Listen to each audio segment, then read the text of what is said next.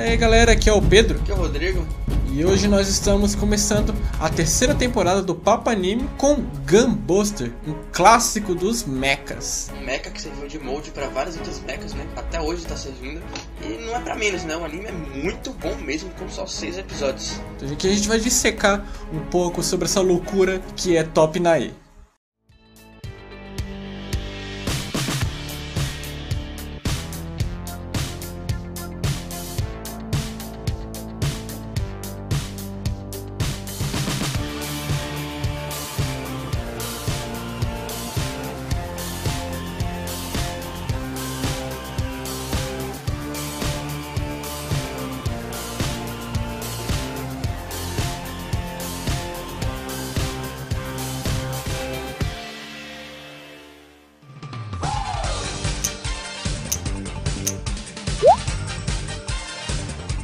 A sinopse é bem simples, ela fala de uma menina chamada Nori e o pai dela era um grande comandante da frota da Terra e ele morre em um acidente que envolve alienígenas, uma espécie nova de alienígena que eles não conhecem e ele, inclusive no anime é simplesmente chamado de monstro. Começa uma espécie de guerra entre a raça humana e essa raça alienígena. E aí na Terra, a Noriko é a filha dele e ela tenta se esforçar ali para entrar na academia de astronautas, oportunidade de também ser uma comandante, ser uma exploradora espacial. Com um pequeno problema, ela é horrível, preguiçosa e desleixado.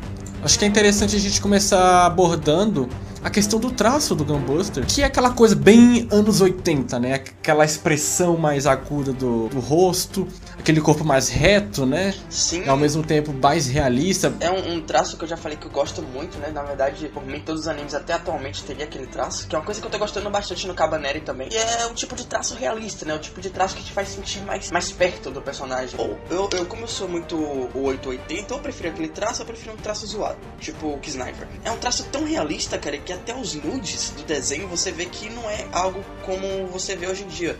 Que é aquele negócio que parece, por exemplo, os seios das garotas, que parecem vários balões hoje em dia. Putz, você vê ali e fala, cara, é, é, realmente um seio, sabe? Em desenho. A forma de expressão dos personagens. E dá pra perceber que não é algo forçado. Mesmo sendo da década de 80, você. O quão bom é desenhado aquilo. Sim, cara, o Gunbuster é de 88. E até hoje ele dá muita surra em anime atual, em quesito de animação, né? Sim, e vamos botar em pauta aí que o orçamento não era tanto quanto hoje, né? Você tinha ali mais preocupação em criar algo legal do que focar em, em arte. E, cara, se você gosta de mecha, você tem que assistir Gunbuster. Porque além de ser uma obra e tanto, ele é um, ele é um fanservice total para quem é fã, né? Porque ele tem uma traminha redondinha, que a gente vai falar um pouco mais pra frente, e ele não tem uso de CG né? Sim. Ele, até porque em 87 você não tinha muito, muita, muita coisa para usar em CG, totalmente em 2D ali, não existia essa tecnologia atual de fazer computação gráfica como se tem hoje. Então assim, você vê uma aventurinha espacial ali bem curtinha, com uma trama redonda e ao mesmo tempo que ela na parte artística, ela é expressiva e na parte gráfica ela não apela para usos de computação gráfica. Gunbuster, ele também é uma homenagem, né, aos próprios anos 80. Ele, ele tá ecoando até hoje também por isso, né? O pessoal que fala, ah, anime dos anos 80, os anos 90, tem um traço legal, mas a animação era uma bosta. Então tá aí Cowboy Bop, Gunbuster pra provar o contrário, né? Então até hoje, tipo, sai animezinho de eixo escolar aí que não, não faz o que Gunbuster faz. Verdade, como você disse, para os fãs de Mecha é obrigatório, é uma obra obrigatória, porque assim como ela serviu de molde para vários, ela é, é, um que dá, você falou bastante tapa na cara de vários animes que lançam hoje, né? Então é sim uma obra que você precisa ver se você gosta de Mecha e você não viu ainda, tá aí uma obra que tem que entrar na sua lista. E o Gunbuster foi o primeiro sucessinho ali do Gainax, depois o Gainax foi fazer o Evangelion, depois fez o Gurren Lagann e tal. Mas foi o primeiro sucessinho ali e foi o primeiro anime do Hideki Anno, que é o direito do Evangelho. Então você vê muito do que é Gainax ali. Cara, posições iguais, muita coisa igual. Inclusive o Gunbuster ele tem uma continuação, uma pseudo continuação, né? Não é com o mesmo personagem, é tal que se chama Dia Booster. E o Dia Booster é um tipo uma, uma demo do que é Gurren Lagann, né? Até o óculos eles tipo, levaram pro Gurren Lagann. Não, até a arte, né, cara? Se você botar Dia Booster no, no Google, você vê os personagens do Gurren Lagann ali, praticamente. E, cara, a direção do Hideki aí, ele é maravilhosa, cara. É uma mistura de comédia com drama, com um épico. Eu acho muito legal, conforme a obra ela vai andando, e você que uma fantasia vira um sci-fi. Você já percebeu isso ao decorrer? Sim, eu percebi outra coisa também, que você começa com uma aventurazinha, né? Uma aventurazinha até clichê no primeiro episódio. Nos outros cinco episódios você percebe que é uma trama adulta, cara. Não é pra qualquer guri assistir, sabe? É, eu também. Eu comecei assistindo Gunbuster achando que ele era algo pra família.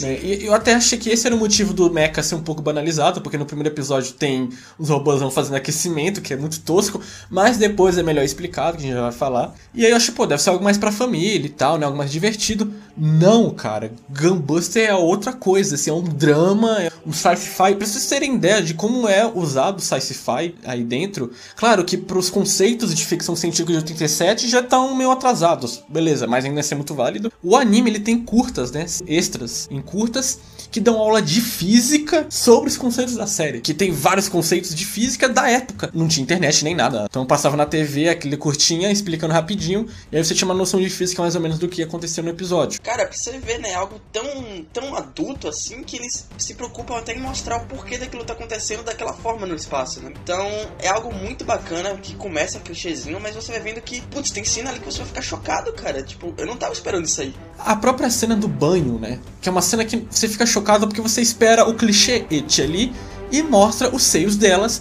E não apenas isso, mostra elas completas, né? Só que não existe a parte de baixo, né? É um papel liso ali. Mas mostra totalmente, vários momentos mostram os seios dela como se fosse algo natural. Não algo erótico nem etina. É, é o que a gente conversa bastante, a gente já conversou bastante no canal sobre o, o problema do et, porque ele força cenas para que apareçam a, as mulheres quase seminuas. Nesse caso não, você sente que é super natural aquilo acontecendo. Tem tipo uma cena que ela tá deitada na cama e os seios dela mostram. Você percebe, porra, ela não vai ficar deitada na cama cheia de roupa, sabe? É algo muito natural, algo muito, muito fácil de engolir, sabe? Porque você não sente algo forçado ali. Sim, eu, eu gosto bastante da, do, do, pouco da realidade que o anime traz. Culturalmente, ele, ele aborda um pouquinho ali umas questões da Terra que a gente vai falar mais pra frente. Mas, por exemplo, tem a soviética, né? Que ela acaba se enturmando ali no grupinho. E soviéticos são russos e tal. Uma religião predominante na Rússia, o cristianismo ortodoxo. E na cena do banho, ela tá com um pingente com a, a cruz lá ortodoxa. Então, poxa, isso eu achei bastante bacana. Em vários momentos a gente vai vendo essa questão política ali, não é tão presente, mas existe, né? Tem aquele negócio que quando eles vão pro espaço, eles ficam alguns, eles ficam alguns meses no espaço, mas aqui na Terra é anos. E a Terra evolui aqui tecnologicamente e tem esse conflito, né? Tipo, porra, mas até ontem era, era esse tipo de tecnologia. É, e o bacana é que eles mostram isso muito bem nítido, né? Porque a Terra não aparece uma ou duas vezes no anime. Ela aparece várias vezes em várias épocas diferentes. A forma que eles fazem esse avanço é muito bacana, né? É, você percebe que até tem um pouco do, do senso futurístico que eles tinham na época. Você vê até um pouco de, de, de volta pro futuro naquilo ali. É, o Gunbuster, de uma forma geral, ele parece ser uma, uma vontade, uma chama humana de exploração espacial, né? É aquela vontade do ir que a gente vai falar mais pra frente. Porque ele tem todos os conceitos de uma exploração espacial mesmo, né? Aquilo que a gente falou da mistura entre né, a fantasia e a ficção científica. E tem uma trilha sonora épica. A trilha sonora é tão bem feita que ela encaixa tão perfeitamente que você não sabe o que apreciar mais em tais cenas. Se é a arte, ou se é a cena, ou se é a música. Cara, uma coisa que eu gostei muito na personagem, ela começa muito ruim. Ela começa horrível, ela é uma personagem horrível, ela não sabe nada, mas em compensação, ela treina muito o físico dela. Você vê ali no início que eles treinam muito as máquinas como se as máquinas fossem ganhar corpo, né? Só que na verdade elas não ganham corpo. Ali é para as garotas elas se acostumarem com a máquina dentro dela, de como movimentar a máquina. Então é tudo muito bem explicado, você pode até achar estranho no início, mas acaba entendendo depois. E acontece que essa garota, logo no primeiro episódio, ela já ganha uma experiência muito grande, muito rápida. E você fica, putz, realmente esse senso de aventura vai continuar. Porque é algo muito clichê, a garota começou com nada, o cara deu uma lição de moral e ela ficou foda. Mas na verdade não é isso. É uma garota que ela é desastrada sim, mas ela consegue subir o cargo não porque ela é filha de um comandante, e sim porque ela botou na cabeça dela que ela consegue fazer aquilo. Então ela começou a treinar mais que as outras. Isso fica muito nítido, porque as garotas estão no quarto dormindo, conversando, whatever, e do nada ela tá lá fora pulando corda com o robô, ela tá correndo com o robô. Você fica, putz, não é porque ela é filha do cara que ela é foda, é porque ela realmente treinou muito para aquilo ali. Então ela conseguiu a experiência dela. E aquilo que é legal, né? Ela, ela treina, treina, treina muito e aí ainda assim ela é ruim. Ela, perante as outras, ela não fez um milagre. Ela, ela conseguiu quebrar um galho ali de colocar a situação dela melhorzinha. Sim, ela conseguiu mostrar que tinha potencial, mas mesmo assim, na primeira missão dela lá, ela faz umas coisas e você fala, putz, mano, Ela não era foda? Que merda ela tá fazendo? E aí que a gente tem um ponto bastante interessante da época que eu tava conversando com o Rodrigo. 88 ali, esse final dos anos 80, você tinha muito pouco de protagonista mulher em mecha. E aí você tem logo um trio no Gunbuster. Beleza, ele tem um trio de mulheres que, ah, digamos, a ponta ali do protagonismo. E ele não usa et com isso, né? Aquilo que a gente falou elas simplesmente são militares que estão ali. Tem é, questões de falta de lógica, né? porque elas são menininhas, elas, a Noriko sempre acaba desobedecendo, não faz algo direito. Mas elas são militares de um modo geral ali, e não simplesmente garotas com peitos em naves. Sim, eu, eu achei bacana também. Eles fizeram questão de mostrar que existe um, um dormitório para garotas e um para garotos. Ah, o que eles quiseram mostrar ali é não, o nosso protagonista é garoto. A gente tem garoto, certo? Mas a gente quer mostrar aqui que as garotas são fortes sim e elas conseguem alcançar os objetivos sim. Então você vê algo muito natural ali, você vê garotas mesmo. Tanto que tem cenas que ela fica apaixonada, né? Você não vê uma. Por mais que ela seja um soldado, você não vê uma garota fria, uma garota forte você vê uma garota que é realmente uma garota, ela tem problemas sim, emocionais, como qualquer garota tem. Ela é humana e eles fazem questão de mostrar isso. E aquilo que é bastante legal, né? Existe até uma, um trecho rápido de diálogo. Ela, as meninas ali no dormitório, ela, elas falam que sim, elas fazem sexo com os meninos elas namoram outros meninos ali dentro da nave e isso acontece naturalmente. Então acho que é bastante interessante a gente ver isso porque não banaliza, né? O crédito da obra, digamos assim. O Rodrigo falou, né? Existe alguma situação que sem lógica em Gunbuster, que é tipo Super Saiyajin de robô, né? Robô fazendo abdominal. A maioria é explicável, como o caso do robô fazer exercício, melhorar a articulação. Mas também tem muita coisa que ali é simplesmente sem lógica pura. Eu acho que isso aconteceu principalmente porque o Gunbuster ele tinha que ser um sci-fi popular, acima de tudo. Então, ainda mais que ele, ele pega alguns conceitos sci-fi meio pesados. Então, para tentar suavizar isso, joga uma coisa mais sem lógica, né? Alguma coisa mais aventura. No episódio 1, que a Noriko tá lutando lá com a menina e ela simplesmente pula com o robô, ela dá um salto, dá uma pirueta da gravidade, entendeu?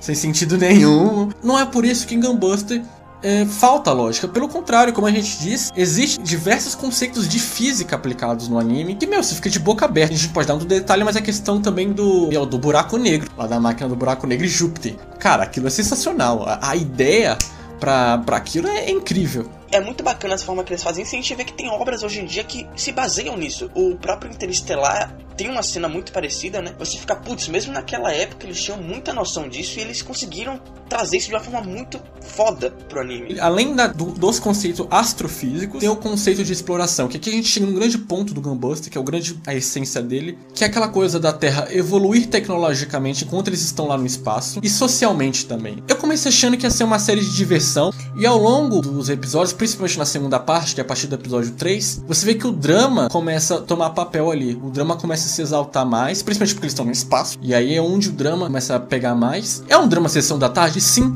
Só que é um drama que funcionou muito bem mesmo sendo sessão da tarde. É um drama que encaixa não só no momento, como também na história. Porque você vê que é uma garota que ela tá sozinha, ela é uma adolescente, e o drama começa com uma apaixonite. E a apaixonite também é rápida, né? Tipo, é, um, é um, uma coisa só pra ela ter uma relação ali. Sim, eles querem mostrar que aquele momento ali não é tipo, ah, elas estão aqui só pra lutar. A gente quer mostrar o porquê elas estão aqui e o que quais as consequências delas estarem aqui tanto tempo. Então você tem ali um, uma apaixonite de um episódio que é para mostrar esse tipo de coisa. E aí que o anime acaba mostrando de forma simples da essência de uma exploração espacial no corpo do explorador, que aí é o ponto-chave. Mas como um todo, a maioria das explorações espaciais, elas têm o papel não do explorador, mas da exploração. É tudo pela humanidade, tudo pelas pessoas, tudo pelo planeta Terra, seja pelo que for.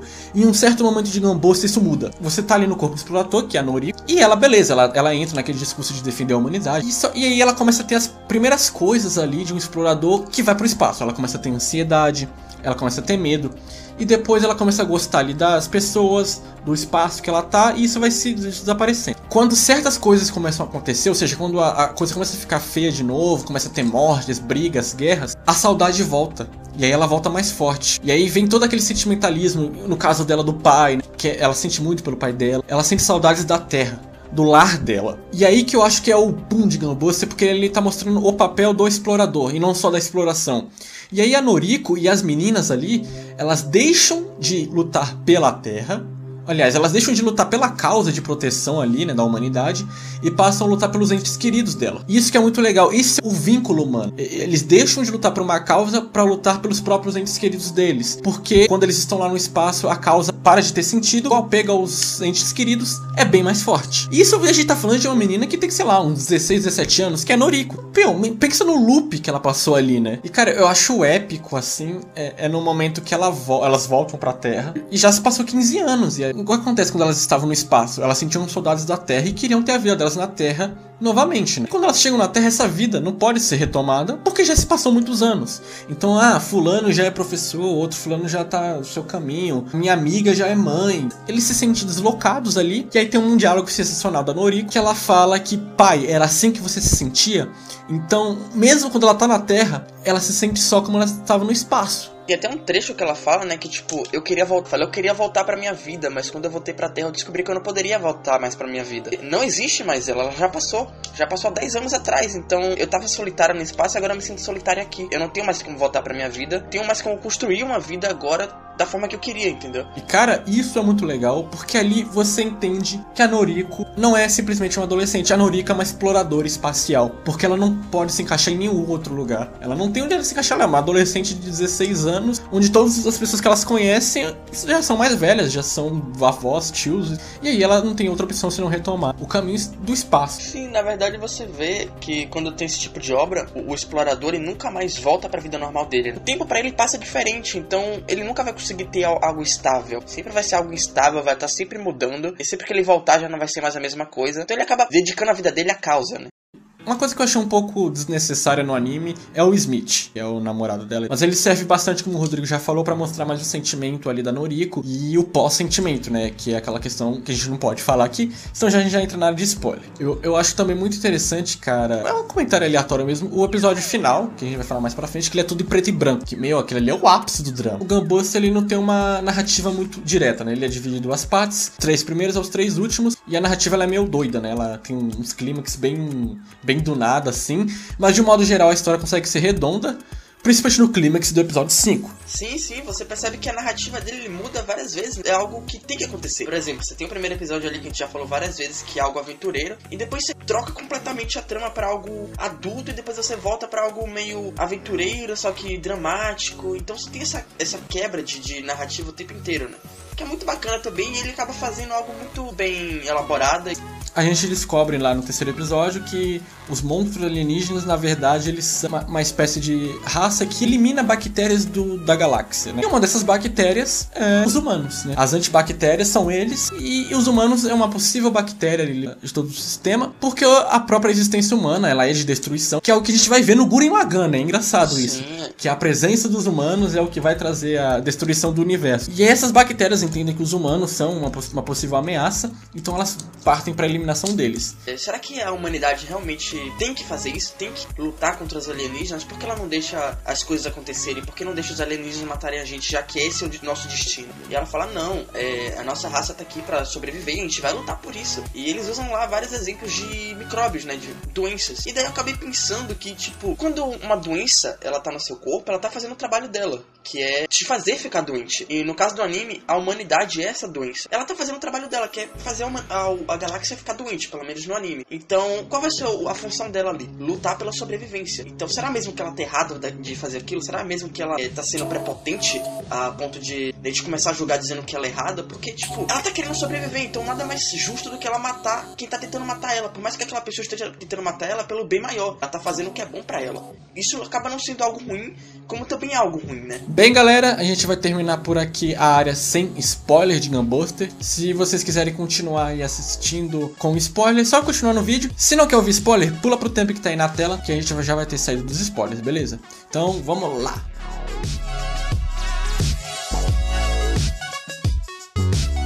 Bem, o final de Gunbuster é um dos finais mais épicos que eu já vi. Ele é totalmente preto e branco, putz, cara, muito lindo.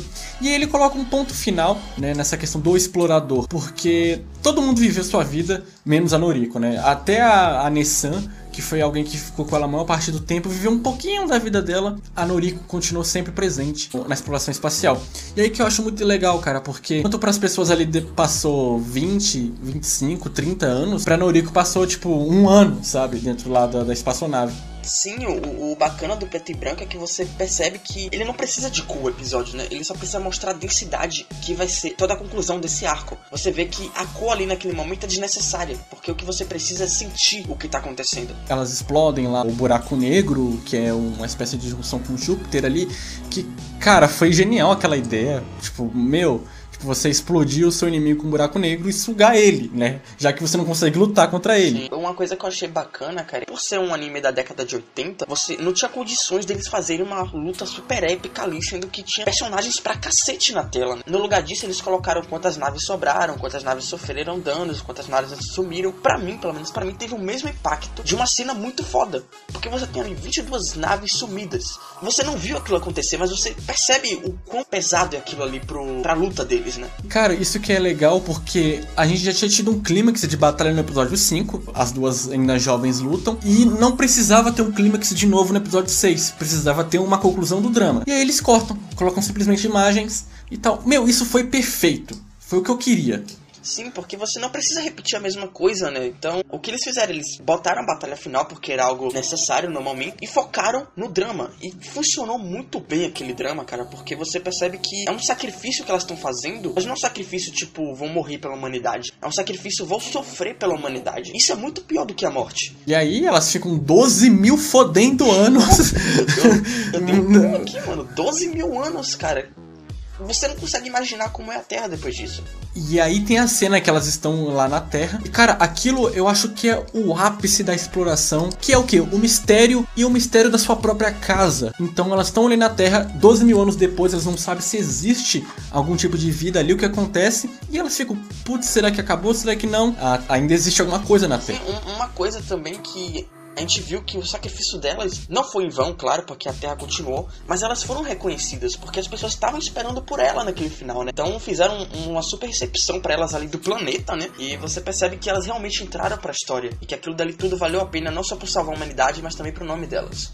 Ou seja, no final nós temos um romance com comédia, com drama, fantasia e ainda por cima é um épico. Com certeza. Tudo isso em seis episódios. Tudo isso em seis episódios, um anime da década de 80. Vamos lá, né? É, é, é, realmente um. Eu não tava. Eu sinceramente não tava esperando isso do. Principalmente vendo o primeiro episódio, eu nunca achava que ia terminar assim. Saindo aqui dos spoilers, eu tenho que dizer que Gunbuster ele é uma recomendação nata para todo fã de mecha, principalmente se você gosta de Evangelion, você gosta aí do Gurren Lagann. Você é obrigado. Se você gosta das coisas que o Gainax produzia, meu, você tem que ver isso, você é obrigado. Cenas lindas de batalhas. E eu acho que fica a recomendação também para quem quer uma história mais envolvente, né? O ápice do, da, do drama ali do Gunbuster, ele seja um toque simples, ele é muito envolvente, ele funciona ainda até hoje. E sem falar que é um anime curto, né, cara? Vale super a pena ver. Você tem nele ali coisas que você não encontra em animes de 20 episódios episódios atualmente. Então é isso aí, fica a nossa recomendação Gunbuster, iniciando aí a terceira temporada do Papai Anime. A gente começa com falando de obras dos anos 80, né? Até porque o HC é quase monopólio de obras de 2000 pra cá, a gente falou poucas vezes de algo que se de 2000 pra trás. Mas beleza, tá aqui Gunbuster pra homenagear. Já é uma porta de entrada para quando a gente for falar, talvez, né, do Evangelho, não sei. Mas lembrando que existe papo do Guren Lagan aqui no canal que vocês podem conferir. Por favor, dê joinha no vídeo se vocês gostaram, dá trabalho fazendo os vídeos. Comenta sua opinião porque vai ter sim leitura de comentários. É isso, galera. Muito obrigado por tudo. Até a próxima. Tchau. Falou.